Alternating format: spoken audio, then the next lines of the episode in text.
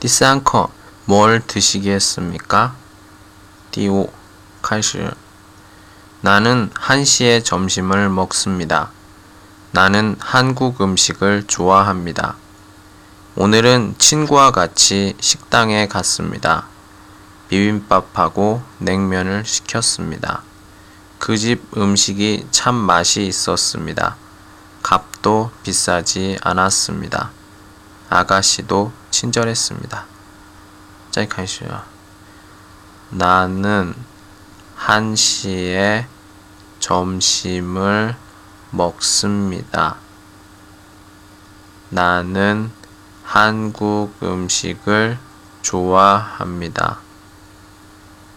오늘은 친구와 같이 식당에 갔습니다. 비빔밥하고 냉면을 시켰습니다.